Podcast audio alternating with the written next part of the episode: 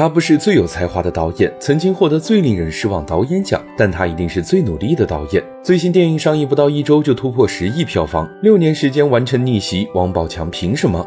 商界生意经，赚钱随身听。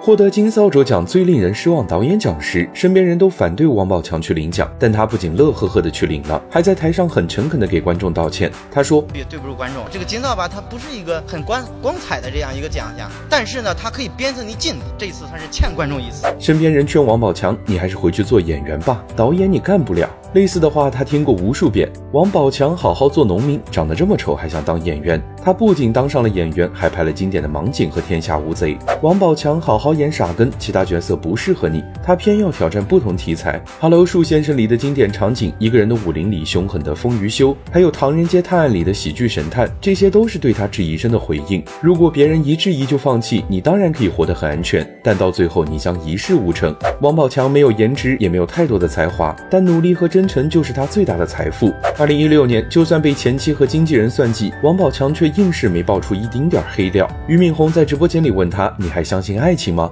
王宝强回答：“问心无愧，我活的是坦荡的。别人可以负我，但是我不能负别人。”嗯，难怪有人说王宝强应该是最不可能塌房的明星了。他用努力弥补了不足，用真诚感动了人心。所以当八角笼中缺配角时，肖央、刘烨、李晨都主动跑来客串。拍到一半没钱了，是陈思诚承担了所有的后期费用。电影宣传时，刘德华、刘若英都到了，冯小刚、周星驰也都现身力挺。给八角笼中不停造势宣传的还有一个人，那就是金扫帚奖的创始人陈青松。他希望王宝强可以把金扫帚奖还回来，因为那个曾经最令人失望的导演，如今已经成了最令人期待的导演。